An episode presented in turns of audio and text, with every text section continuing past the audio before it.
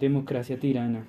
Democracia tirana del que más puede porque más tiene porque más roba, sobre los pueblos inermes que con el trabajo de su esclavitud sostienen ese tenebroso poder que los oprime. Los palacios, prisiones, bancos, templos, universidades, ejércitos y parlamentos. Si los oprimidos se paran, los opresores se derrumban a los poderosos impotentes, se los traga el caos, el torbellino glorioso de la liberación, esclavos a la victoria de la vida. El capitalismo es una herejía. No se puede ser rico y cristiano a la vez, como Cristo no podía ser explotador y redentor. Los ejecutivos son los brujos blancos del sistema negro.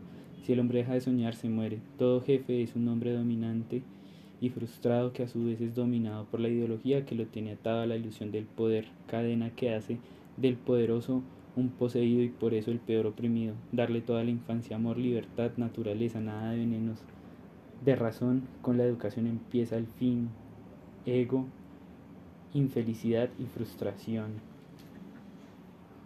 El perdón y la ofensa. El padecedor es el único libertador porque el padecedor es el santo. Nunca te enojes por nada. Para cada problema siempre hay una solución pacífica. El que se enoja pierde la razón y se pierde a sí mismo en la locura. Sacrifica el ego con humildad y comprende. El que comprende es más libre, más fuerte. No debería tener razón sino ser la razón. Discutir es hacer violencia, es querer imponer su razón al adversario. La venganza es mortal como la bala.